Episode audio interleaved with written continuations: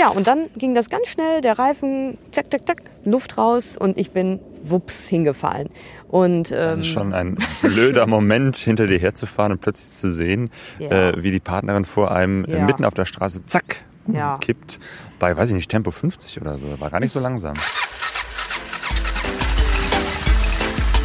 Pegasus Reisen. Expeditionen mit den Ohren.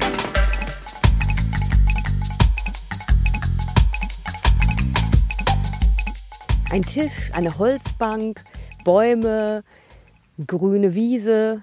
Das Pegasonauten-Team ist unterwegs auf der Rückreise von Polen und fast sind wir wieder zu Hause in Hattingen im Ruhrgebiet. Wir sind jetzt gerade im Sauerland.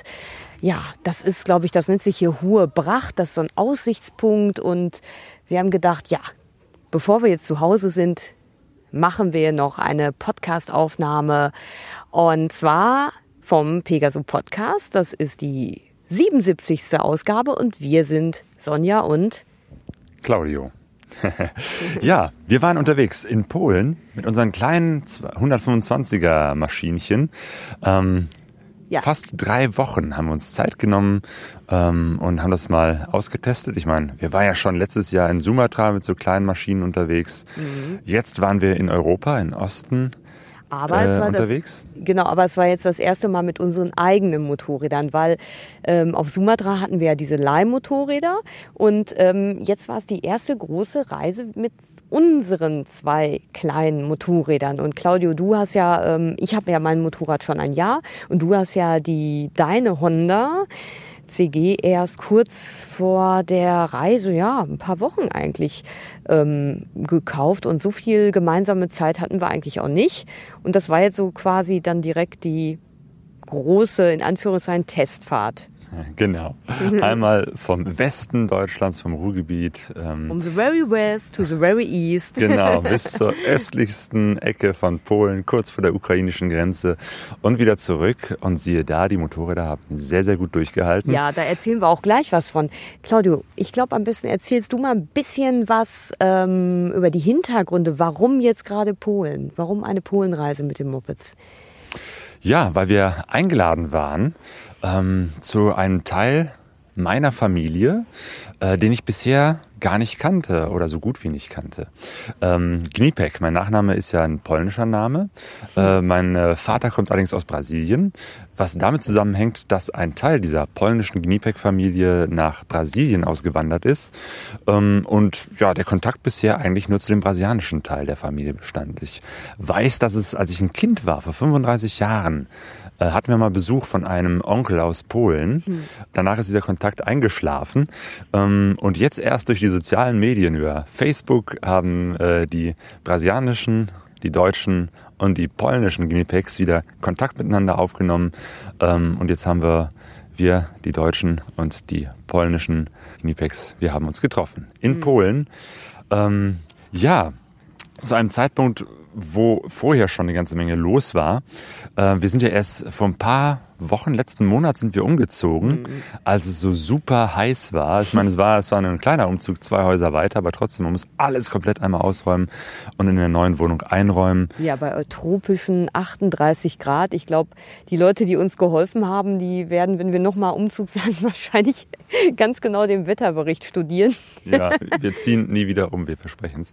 Na. Und, und danach war ich dann auf einer Dienstreise in Indonesien, wieder auf Sumatra, auf einer Konferenz und habe da lustigerweise auch nochmal äh, ein paar Menschen getroffen, mit denen wir letztes Jahr, die wir letztes Jahr getroffen haben auf unserer Sumatra-Reise, die auch auf unserer ähm, Hördoku Jalan Jalan Sumatra zu hören sind, wieder getroffen und konnte ihnen unsere Jalan Jalan Sumatra CD in die Hand drücken. Das ist ja auch noch was Besonderes. Und als ich dann zurückkehrte, sind wir sofort wieder aufgebrochen nach Ja. Polen. Ähm, Ja, also das war, glaube ich, so, du bist am Sonntag gekommen und am Donnerstag sind wir dann aufgebrochen und du wolltest sogar äh, schon am Mittwoch fahren. Und ich dachte, hä, wie ist es so mit Jetlag und willst du nicht ein bisschen erstmal chillen? Aber Claudio sofort, nein, wir fahren am Donnerstag. Und dann haben wir in diesem noch, ja, Chaos vom Umzug in der Wohnung, das ja immer noch nicht beseitigt wurde, dann gepackt ganz hektisch und sind dann am ja, sind dann ein paar Tage nach deiner Sumatra-Rückkehr los Richtung Polen. Und ja, wir haben ungefähr, ich glaube, sechs Tage, korrigiere mich, wenn das nicht stimmt, für die Hinreise nach Lublin gebraucht. Wir sind ähm, gereist über, jetzt musst du mir ein bisschen helfen. Also auf jeden Fall ähm, sind wir hauptsächlich fast nur über Landstraßen, über kleine äh, Landstraßen gefahren ähm, und ähm, und wir haben äh, mhm. diesmal ähm, das GPS, wir hatten zwar mit dabei, aber so gut wie gar nicht genutzt, mhm. sondern sind fast ausschließlich nach Karte gefahren, mhm. was auch nochmal ja so ein bisschen Back to the Roots war, ähm, einfach weil wir keine ordentliche GPS-Halterung hatten und weil mein GPS halt tierisch nervt, weil es ständig abstürzt ja. und Probleme macht und Siehe da, das hat äh, vor allem auf der Hinreise super gut mhm. funktioniert, wenn man gutes Kartenmaterial hatten, ja. hat äh, und vor allem für Polen hatten wir gute Karten, die sehr, sehr fein waren, wo wir wirklich so von Dorf zu Dorf fahren konnten. Ich habe mir dann einfach mal so ein, so ein kleines Roadbook geschrieben, einfach mal die ganzen Dörfer äh, nacheinander und dann konnte man sich eigentlich so ganz gut orientieren. Ähm, und sind erstmal ja durch den Osten Deutschlands, durch Thüringen, durch Sachsen gefahren ja, und äh, haben gestaunt, wie schön es da in der Ecke Absolut. ist. Absolut. Also wirklich eine ganz schöne Landschaft und dann auch teilweise aber immer in Verbindung mit diesem morbiden, dieser verfallenen Gebäude, diese ja unheimliche äh, Vielfalt von, wo man denkt, das war mal hier reich, das war mal wohlhabend und jetzt verfällt alles so ein bisschen, was ja auch wieder seinen ganz eigenen Charme hat. Und ja, und dann sind wir so von Deutschland in den Süden Polens eingereist und waren da so in der Ecke ähm, ja Riesengebirge unterwegs, auf so einem ganz schönen Campingplatz im Eulengebirge, das kannte ich vorher auch nicht, das ist so ein kleiner Teil. Ähm, ja, wir sind so von unterhalb von Jelenia Gora, wenn ich das jetzt halbwegs äh, richtig äh, ausgesprochen habe. In Schlesien. In Schlesien, entlang der tschechisch-slowenischen Grenze. Ja, und dann ging es aber so ein bisschen ins Landesinnere Richtung Warschau, weil da wurden wir erwartet von dem Sohn von Piotr Gnipek, also dem, diesem Onkel. Der hat einen Sohn, der heißt Marek und der hat uns mit seiner Familie empfangen in Warschau. Jo. Ja, den kann ich noch gar nicht. Der ist mm. genauso alt wie ich. Fährt und, auch Quad. und auch Motorrad, ja. was sehr praktisch war. Er konnte uns dann so ein bisschen äh, Kettenspray ausleihen. Ja, ähm, ja also ne, nach dieser Fahrt durch den Süden, durch äh, sehr viele kleine Kurvenstrecken, durch äh, mhm. wirklich tolle Landschaften, dann in die Großstadt Warschau. Also das war eigentlich so der einzige Moment, wo wir das GPS gebraucht haben, mhm. um uns, um sich in der Großstadt zu orientieren. Ähm, da ist ein GPS wirklich hilfreich. Ja, ähm, ja das ja. war toll. So, wir haben einen, ich weiß gar nicht, nennt man das Großcousin von mir kennengelernt mit seiner ja. Familie. Ähm, und Allerdings, was da auch passiert ist, dein erster Platten. Oh, ja, das war auch irgendwie eine böse Überraschung. Und zwar wollten wir, haben wir da übernachtet in Warschau und haben noch am nächsten Morgen so ein bisschen Sightseeing gemacht, so ein bisschen so ein grob Schnelldurchgang durch Warschau. Und dann, dann sind deine Eltern mit dem Zug nach Warschau gekommen, wurden abgeholt und dann wollten wir eigentlich von Warschau ja, jetzt fahren hier so ein paar Mopedfahrer vom Aussichtsplateau runter. Und also genau, und dann wollten wir halt eigentlich alle zusammen kolonnemäßig von Warschau nach Lublin zu dieser äh, Stadt fahren, aus der deine Familie kommt. Ja, und dann komme ich runter in die Garage und um mein Motorrad herum ist der Vorderreifen ausgebaut und äh, du sagst mir, Mensch, du hattest einen Platten.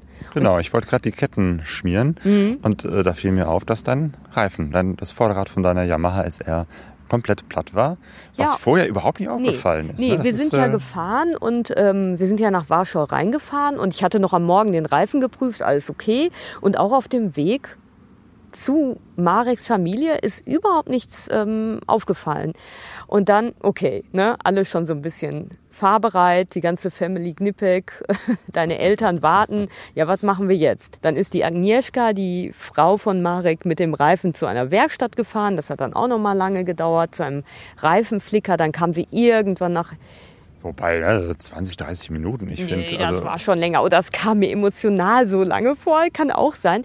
Naja, auf jeden Fall ähm, kam sie irgendwann von dem Reifenflicker und sagte, der hätte gesagt, okay, das ist jetzt geflickt, aber die konnten nicht so wirklich richtig die Ursache dafür finden. Also es war kein Fremdkörper im Reifen, kein äh, Nagel oder irgendetwas. Es waren nur so feine Schlitze im Schlauch. Und äh, der Reifenflicker meinte wohl, okay, da müsste man mal den Schlauch langfristig wechseln, aber jetzt wird das wohl so gehen. Okay, alle brechen auf. Wir fahren hinter Mareks Familie her.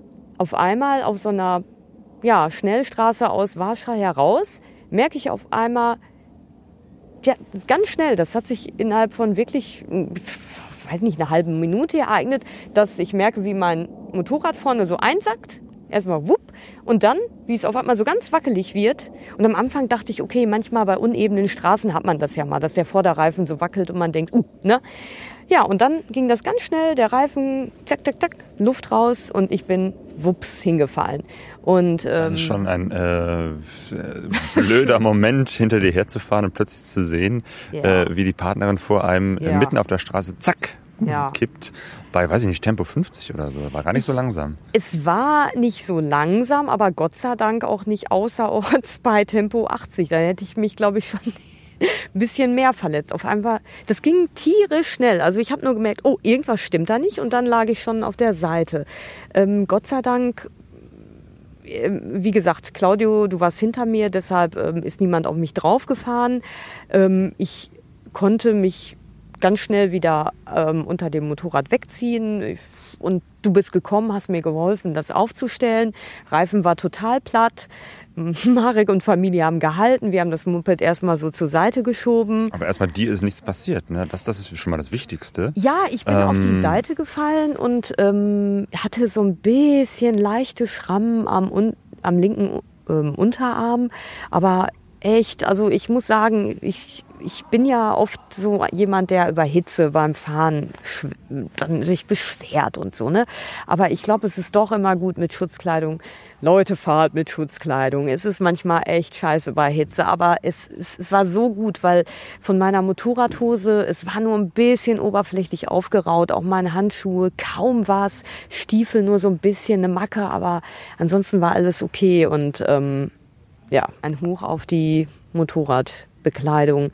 Ja, dann war ich natürlich so ein bisschen geschockt, aber wie das in so Situationen ist, meistens hat man ja gar nicht so wirklich die Zeit, ähm, sich da in dieser Situation so ein bisschen reinzusteigern. Und ja, was war zum zweiten Mal, musste Marek und Claudio den Vorderreifen ausbauen.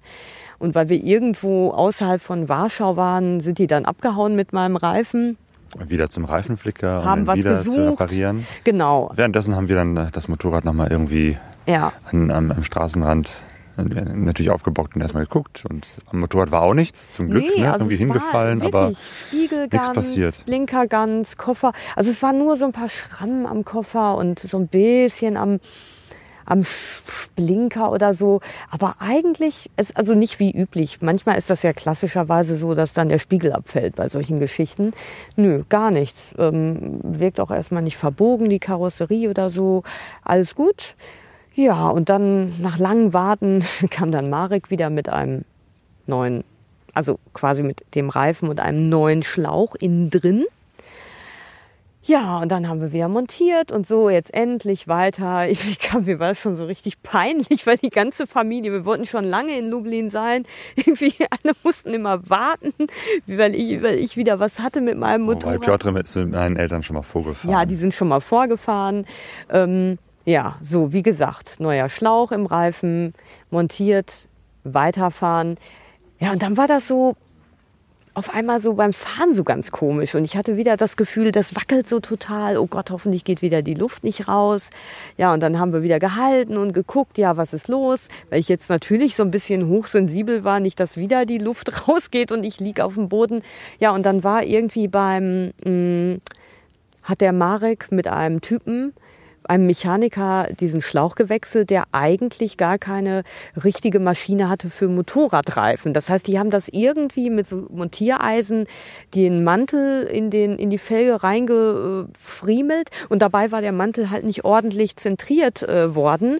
Ja, wie soll man das sagen? Ja, der Mantel war einfach nicht ganz korrekt. Ja, und dadurch äh, ist der bisschen schief und dadurch, und dadurch der Reifen halt der Reifen genau. So und das hat sich am Anfang wieder so angefühlt, oh Gott, ich falle gleich wieder. Und also sagen wir mal so, es war, wir kamen dann irgendwann spät abends in Lublin an. Es war für mich ein bisschen unentspannte Fahrt, weil ich immer Angst davor wieder hatte, dass die Luftdreher rausgeht und ich bei Tempo 90 dann diesmal auf der Landstraße ähm, hinknalle. Aber ja, irgendwann haben wir dann das Heimatdorf Bunjewo bei Lublin erreicht, wo dann schon die ganze Familie wartete. Das Abendessen war kalt, naja. Genau, Abendessen, immer ganz, ganz wichtig, ja. wenn man in Polen ist. Äh, ja, das, das gemeinsame Essen ist, ist natürlich ein großes, wichtiges Ereignis. Viel Fleisch, alles sehr deftig, sehr fettig, dicker Salat mit Mayonnaise und ja, und beleidigte Gesichter, wenn man nicht viel genug isst. Und, äh, Der Tisch ist total voll mit ganz ja. vielen unterschiedlichen Sachen. Man muss natürlich von jeder, äh, von jedem äh, eine Kleinigkeit essen und schon ist man ratzfatz satt mhm. und muss dann immer noch weiter essen. Ja, ja, und dann diese Alkoholgeschichte. Ne, wir trinken ja beide nicht so wirklich viel Alkohol und du als Mann auch nicht. Das ist dann bei Frauen wird das ja immer noch so akzeptiert. Ne? Kein Slivovitz oder kein, äh, da Wodka, kein Wodka. Pivo. Aber bei Männern hm. Das hat dann schon, da hast du schon so einige seltsame Blicke von Piotr. kein Schnaps, kein Bier. Naja. Ja, aber Piotr, genau, das ist ein, ein Onkel, Großonkel von mir, hm. den ich, äh, ich glaube Ende der 70er Jahre oder so, war der mal bei uns in Deutschland zu Gast. Hm. Ähm, der Zusammenhang ist einfach der, dass er ähm, sein Vater und der Vater meines Vaters, also mein Großvater, waren Brüder. Mhm. Und unser Urgroßvater ist sozusagen eine Person. Und ähm, diese Brüder, es gab insgesamt elf Geschwister und ähm, einige von denen, vor allem der Jan, mein Großvater ist nach Brasilien ausgewandert mhm. und der andere Teil, der Rest der Familie, ist damals in Polen, in Ostpolen geblieben. Das war noch vor dem Zweiten Weltkrieg, irgendwie so um 1910, 1912 herum.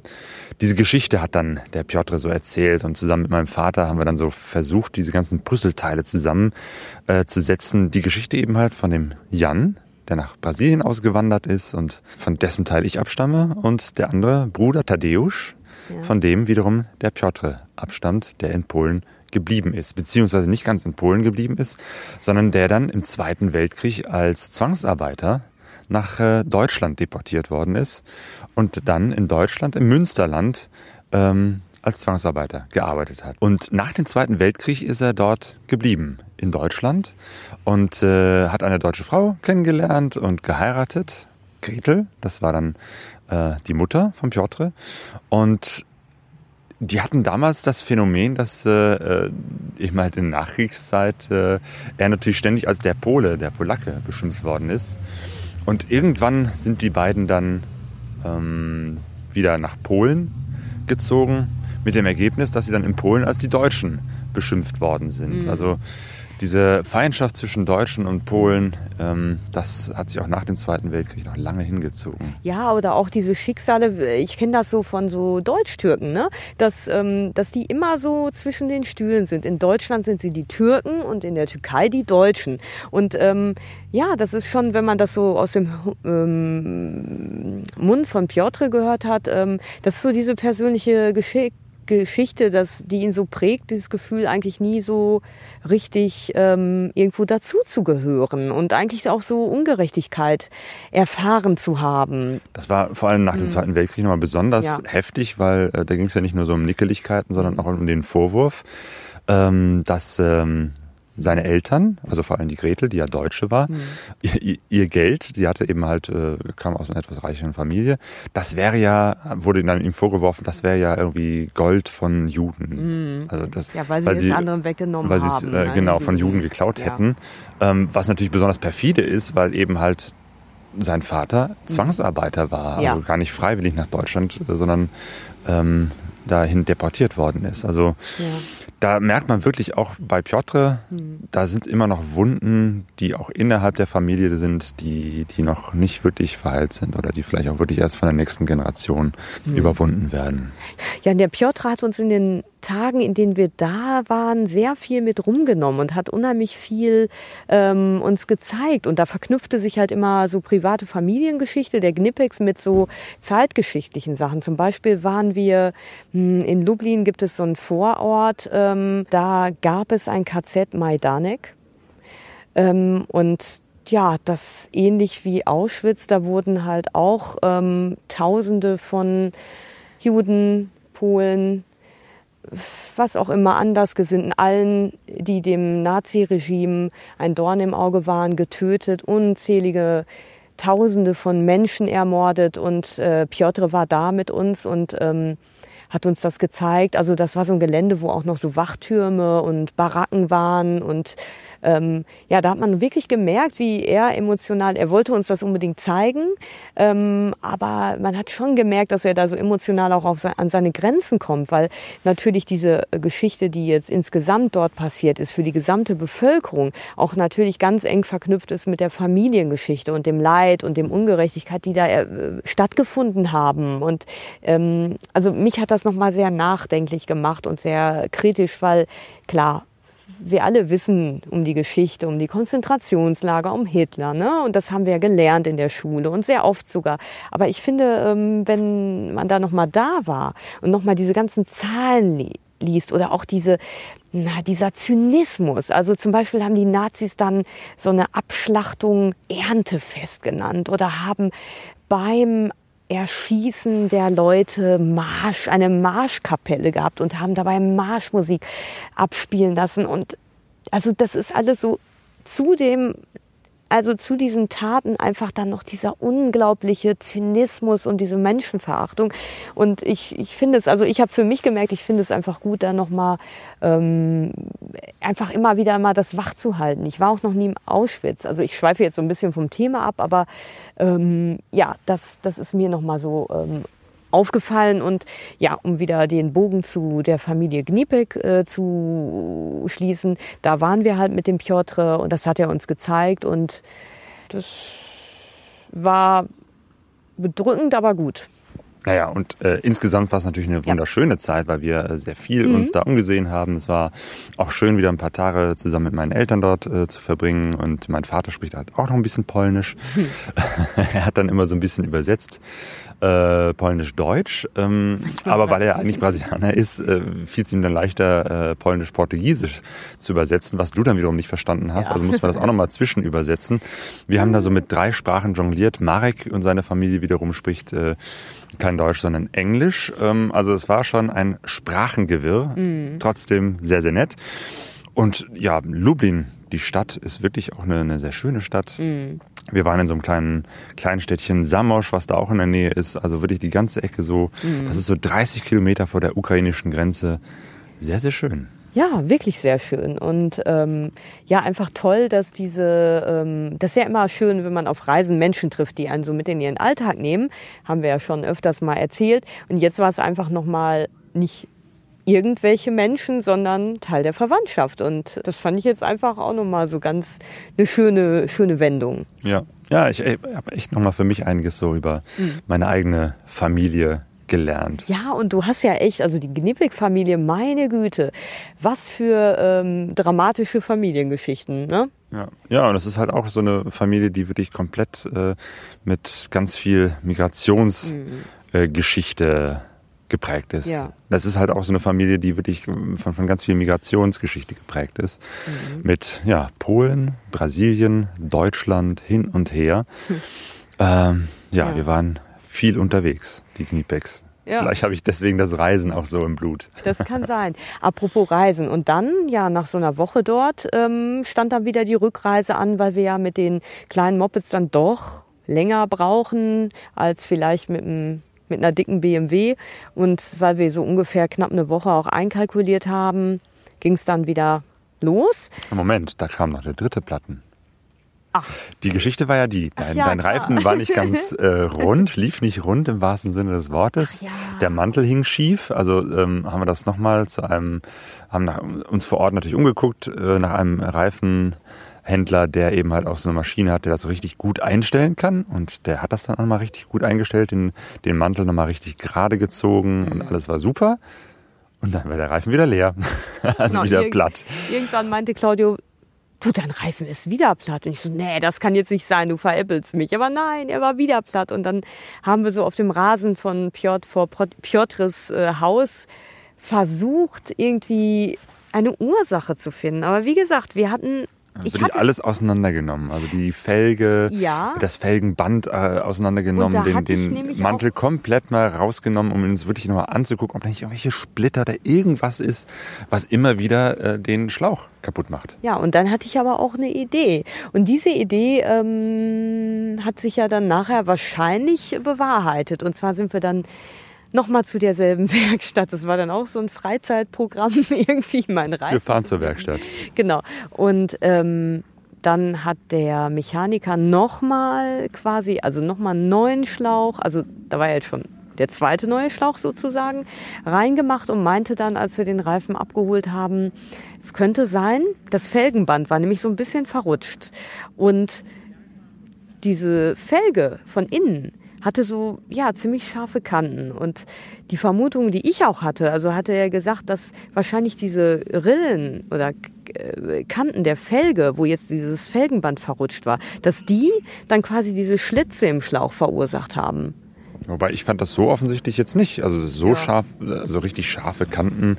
Ja, Naja. also es war meine Idee, weil es war nichts, kein Dorn, kein Nagel, kein Nix. Und ähm, meine Vermutung war jetzt wie die von dem Mechaniker, dass ähm, das verrutschte Felgenband halt den Schlauch direkt auf die Felge gedrückt hat und durch diese Unebenheiten vielleicht das dadurch entstanden ist, wie auch immer danach, nach dem dritten Reifen äh, reparieren, ja, war das dann Problem äh, äh, behoben und toi, toi, toi. Wir haben jetzt noch irgendwie 100 Kilometer oder so, aber bis jetzt ist alles gut gelaufen.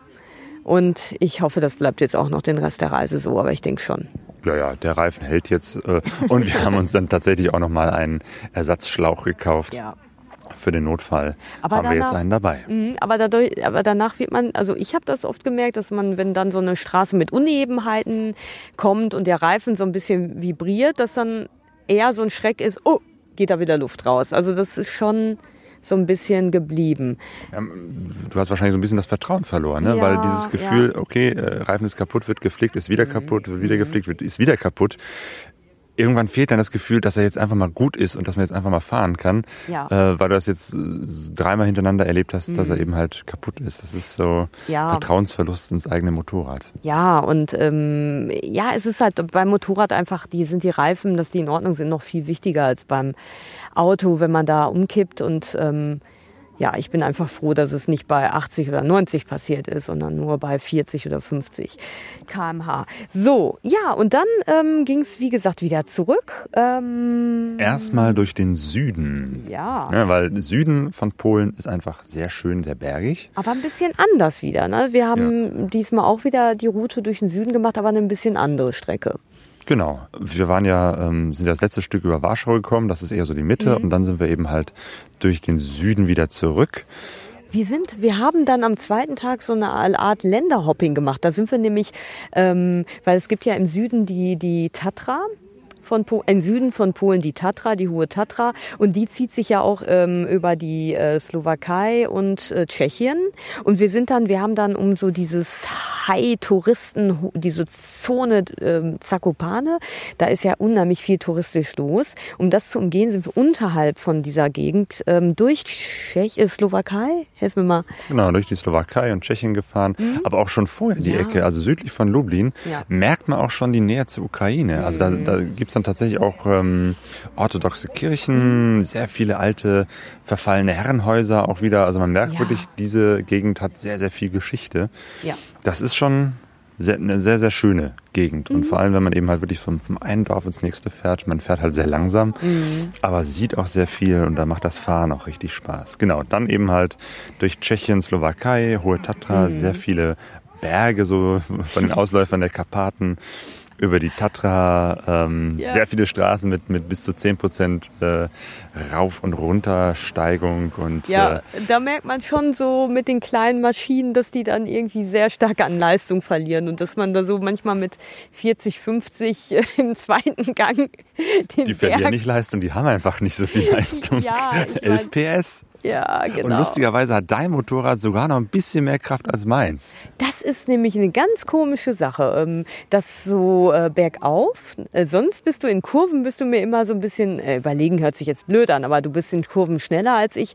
Aber so bergauf, ähm, da war es oft so, dass ich auf dich warten musste nach dieser ähm, BMW-Geschichte äh, dass du mit der BMW vorfährst und ich mit der Kleinen hinterher, ist das mal eine ganz neue Erfahrung, dass ich auf dich warten muss. Ja, genau. Honda CG 125, also bei 80 km/h ist Ja. fast schon Schluss. Also wirklich Ja, ja. 90 oder 100 kann ich wirklich nur steil berg Ja, runterfahren. richtig. Ähm, schon auf gerader Strecke ist es äh, schwierig, irgendwie im fünften Mhm. Gang. Also ich muss sehr, sehr oft den vierten, teilweise den dritten runterschalten, um Mhm. ähm, wirklich die 80 zu halten. Aber Ja. das äh, finde ich auch total schön und äh, witzig, eben halt so sehr langsam, sehr gemütlich unterwegs zu sein.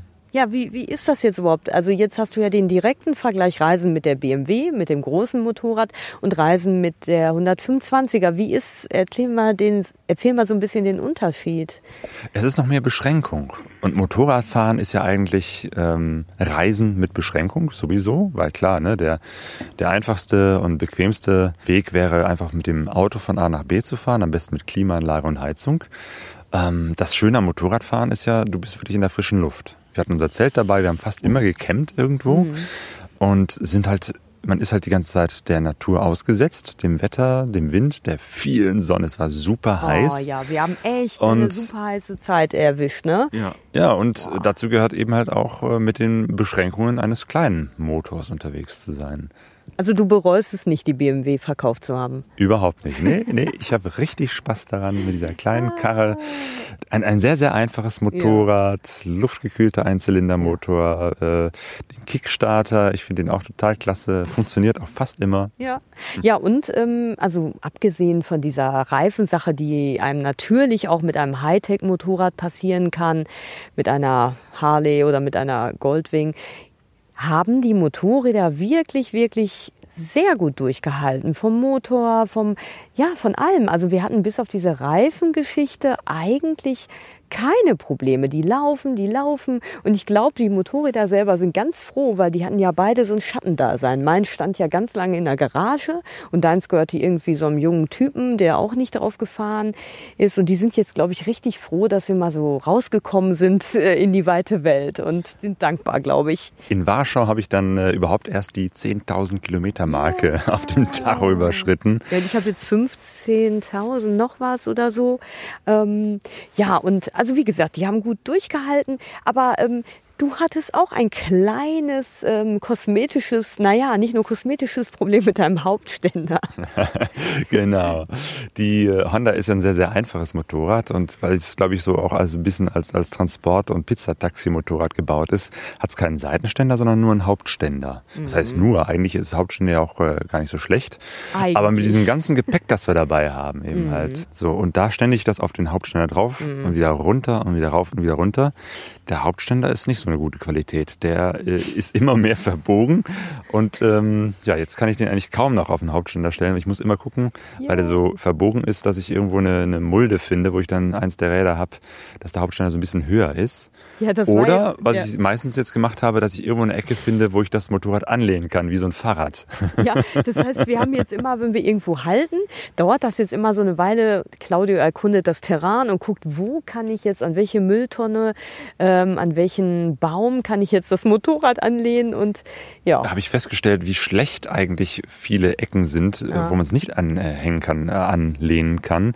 Ähm, also wie viele Laternenpfahle äh, unsicher sind ähm, und äh, irgendwelche Zäune. Einmal habe ich es im Hinterhof eines, eines Hotels gegen so ein Metallgeländer äh, gelehnt und das Metallgeländer wäre fast irgendwie runtergefallen. Nicht, weil das Moped so schwer ist, Ja, aber jetzt sondern weil es einfach nur Ja. alt und verrostet ist. ja, aber jetzt bist du mittlerweile ein Meister in Motorrad anlehnen und ähm, solltest da eine neue Disziplin aufmachen. Aber ansonsten haben die wirklich ganz gut durchgehalten und äh, man kann jetzt echt sagen, ja, man kann auf kleinen 125ern reisen, absolut. Leute, die sagen, das geht nicht, die wollen das einfach nur nicht für sich, was ja auch in Ordnung ist. Aber generell zu sagen, es geht nicht, stimmt einfach nicht. Nee. Und ähm, was ich aber noch mal kurz sagen will, ja, wir sind ja viel über Landstraßen gefahren und man sagt ja immer so, Landstraßen sind so schön gemütlich und so weiter. Ähm, Im Gegensatz zur Autobahn. Ich muss sagen, meine Wahrnehmung hatte sich zwischendurch mal anders verschoben, dass ich ganz froh war, auch mal Autobahn zu fahren. Und zwar deswegen, weil gerade als wir in Polen unterwegs waren, die Leute haben da schon einen anderen Fahrstil. Also da ist es schon so, dass die viel wagemutiger, waghalsiger überholen.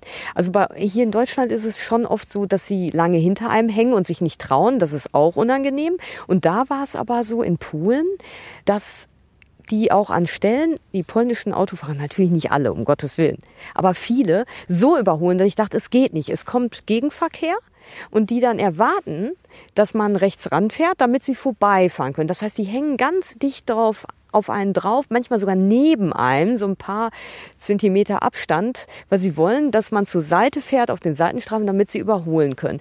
Und ähm, das machen die aber selbst untereinander bei Autos auch und dass die Autos dann rechts, äh, langsamere Autos rechts ranfahren, damit die schnelleren überholen können. Und das fand ich ähm, halt schon so ein bisschen adrenalinmäßig anstrengend und Landstraßen sind ja dann oft einspurig und da ist es halt, dass man die schnellen Autos dann immer hinter sich hat und dann hat man äh, äh, natürlich äh, muss man abbremsen, beschleunigen, Kurven, Ausfahrten, landwirtschaftliche Geräte wie Trecker mit Anhänger, die jetzt im Moment ganz ganz viel unterwegs waren und für mich war dann genau, es ist Erntezeit, ja. das war auch nochmal deutlich. Mhm. Wir sind an unheimlich vielen Feldern vorbeigefahren, ja. wo äh, die Bauern gerade die Ernte einfahren, der Weizen, das Getreide, überall große Maschinen unterwegs. Ja. Wobei hier jetzt in Deutschland ganz große Maschinen, in ja. Polen manchmal auch wirklich ganz alte Trecker, die dann auch unterwegs waren. Ja. Das ist auch nochmal was Schönes, was wir ja so im Ruhrgebiet gar nicht mitbekommen. Das stimmt. Ähm, worauf ich aber hinaus wollte, ist, dass, ich weiß gar nicht, Landstraße war jetzt für mich verbunden mit Stress, ich muss schneller fahren, als ich will. Mm, hinter mir sind immer Autos, die schneller fahren wollen, die mich überholen wollen, die drängeln, wo ich immer Angst habe, da passiert was so. Und das fand ich jetzt echt schade, weil für die meisten von euch ist wahrscheinlich, oh, Landstraße, super, Kurven und ich so scheiße eine Kurve und da steht 80 aufgehoben, Mist und ich will am liebsten 60 fahren. Und okay, Claudio, du sagst, ja, dann fahr doch 60. Genau, Aber fahr halt so, wie es für dich ja. am besten ist. ist sowieso, sollte man niemals schneller fahren, als man Nein. das sich selber zutraut. Aber ich finde es halt Das Zutrauen kommt mhm. ja erst mit der Zeit. Und ich finde es aber den Jahren. Ja. Ähm, du hast jetzt gerade ein Jahr deinen Führerschein und ähm, es ist besser, ein bisschen langsamer zu fahren und vor allem dann das dicke Feld zu haben äh, du fährst ja für dich und nicht für die Autofahrer oder wer auch immer hinter dir ist, das ist egal. Ja. Sondern das, so wie du fährst, ist Eigentlich völlig in Ordnung. schon, aber ich habe dann echt ein Problem, wenn hinter mir sechs Autos sind, die eigentlich 100 fahren könnten und ich fahre dann mit 70 um die Kurve. Das, ich meine, da würde ich auch gerne mal eure Kommentare hören, weil ich vermute mal, dass die meisten von euch, ich weiß es nicht, lieber schnell fahren und dass ihr bei einer Ausfahrt mit mir merken würdet, boah, ist die langsam, die kann ja beim Fahren irgendwie ein Butterbrot essen. Aber ich habe für mich gemerkt, ich fahre nicht gerne schnell. Und schnell ist manchmal sogar schon 70 in der Kurve auf der Landstraße, wo man denkt, ey, was hat die denn? Äh, was ist mit der los? Aber also gestern hatte ich so eine richtige Angstblockade, immer so mit total verkrampften Nacken in die Kurven und hoffentlich passiert nichts und äh, am Abend verspannt und ähm, ja, wie gesagt, gerade heute jetzt ging's wieder und es wäre echt schade, weil ich mag Motorradfahren und ich möchte diese Angst auch überwinden. Vielleicht hat ja einer von euch sowas auch mal gehabt. Ich weiß es ja nicht. Äh, schreibt das mal in den Kommentaren. Das würde mich interessieren. Ich habe das Gefühl, die meisten Motorradfahrer fahren lieber sehr schnell und Nee, ich glaube, das ist am Anfang geht das allen so, oh. ähm, aber irgendwann äh, mit der Zeit verliert man so mhm. die Angst und wird sicherer und damit auch ein Oder bisschen schneller. Oder man kriegt irgendwie ein dickes Fell, wenn jemand einfach dann hinter einem drängelt. Genau, und irgendwann hat man das Gefühl, das war schon immer so und mhm. vergisst das Prinzip jeder am Anfang so ein bisschen ja. Stress in den Kurven und Stress mit mhm. der Geschwindigkeit hatte. Ja. Ähm, so, apropos Kommentare. Ja. wir haben jetzt äh, zu unserem letzten Beitrag nicht so viele Kommentare bekommen, aber wir wollen ja jedes Mal in der Sendung. Unverschämt. Das muss sich sofort ändern. Schreibt mir Kommentare, weil unter den Kommentaren mhm. verschenken wir einmal unsere CD mit der Hördokumentation Jalan Jalan Sumatra ja. von unserer Reise letztes Jahr durch Indonesien. Und ähm, diesmal haben wir einen Kommentar von der Kitara? Kitara, wird das so ausgesprochen, oder K1 Tara bekommen. Wie auch immer. Ich hoffe, sie fühlt sich angesprochen. Die hat nämlich äh, sämtliche unserer Folgen durchgehört, was ja, Ja. irgendwie bei mittlerweile 77 nicht wenige sind. Deshalb müssen wir jetzt auch schnell die neue Folge machen, damit äh, sie was Neues zum Hören hat. Sie hat dann geschrieben, so, damit wäre ich jetzt auch bei der aktuellen Folge angelangt. In Zukunft wird das Autofahren wohl größtenteils wieder langweiliger. Ja. Genau, weil sie hört unsere Podcasts beim Autofahren. Ja. Äh, das machen ja viele. Hier ist dass gerade sie, was vom Baum getropft. Na egal. ja, vielleicht hat ein Vogel Pipi gemacht. Ih, ach, hör auf. Ja. Ähm, äh, das ist äh, auch nochmal interessant von euch zu erfahren, wo und wie hört ihr unsere Podcasts, Mhm. weil die sind ja mittlerweile doch äh, manchmal etwas länger, zwischen einer halben Stunde, manchmal sogar über eine Stunde. Und Autofahren ist natürlich immer eine gute Gelegenheit, sich so eine lange Sendung reinzutun oder beim Essen. Ich höre ja gerne Schlafen. beim Spülen oder Einschlafen. äh, beim Einschlafen auch. Podcasts. Ähm, Kitara schreibt dazu, toll, dass ihr euren Vortrag auch auf dem MRT präsentiert. Ich bin sehr gespannt auf eure Erzählung. Dieses Jahr bin ich auch angemeldet. Oh, schön. Mit dem neuen Motorrad traue ich mich jetzt auch hin. Vielleicht läuft man sich über den Weg. Viel Spaß auf der Tour mit den 125ern. Ja, da, kö- genau, da können wir uns auch nochmal, wir beide dann äh, unterhalten über das Thema Trauen mit dem Motorradfahren. Genau, weil Ja. sie hat nämlich auch das Problem gehabt, dass sie den Führerschein hatte, aber äh, oft nur mit dem äh, Motorrad ihres Vaters unterwegs war, was wohl auch eine alte Karre war, die immer wieder kaputt oder ausgegangen ist mit Kickstarter und so ein bisschen so das äh, Trauma, wie du äh, hattest mit, mit deiner Simson, ne? Irgendwie zwei Kilometer fahren, ähm, liegen bleiben, abschleppen und dann wieder eine Woche reparieren und dann wieder zwei Kilometer fahren und Ja. wieder liegen bleiben. Das macht auf Dauer keinen Spaß. Ja, ist auch in gewisser Weise eine Entdeckung der Langsamkeit, aber eine, die dann doch zu extrem ist, glaube ich. Das ist, glaube ich, zum Abgewöhnen. Auf jeden Ja. Mhm. Fall, sie hat sich jetzt äh, auch eine kleine 125er zugelegt und ist damit wohl ganz zufrieden. Genau, da werden wir uns sehen und ähm, da freuen wir uns schon drauf und wir werden hoffentlich ähm, sowieso ganz viele Leute dort treffen. Also wir wissen schon von vielen, dass sie da sein werden.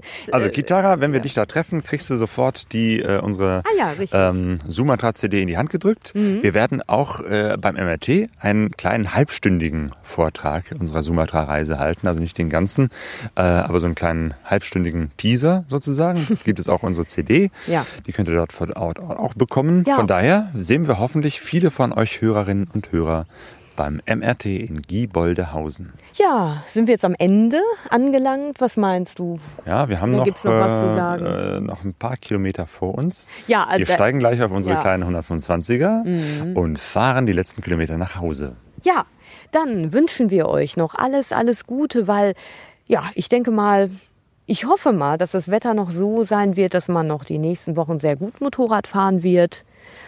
Und Zumindest ist es jetzt nicht mehr so heiß, weil. Ja. die letzten Tage war es extrem heiß Ja. und äh, da hat das, äh, eigentlich keinen Spaß gemacht. Ne? Auf der Rückreise jetzt in Polen wir waren nur am Schwitzen. war es über 35 Grad, jetzt in, Sü äh, in Ostdeutschland war es auch noch mal so richtig knallerheiß. Und gestern, als wir im Sa Hochsauerland, waren, war es das erste Mal ein bisschen frisch. Genau, jetzt macht es wieder Spaß. Von daher, allen, die unterwegs sind, wünschen wir eine gute Reise. Gute Reise, macht's gut. Wir sind alle auf der Reise, doch keiner weiß, wohin es geht. Alle auf der Reise. Wir sind alle auf der Reise, diese Zeichen. Wir sind alle auf der Reise, alle auf der Suche, unser Motor. Wir kennen uns nicht, Pegasoreise.de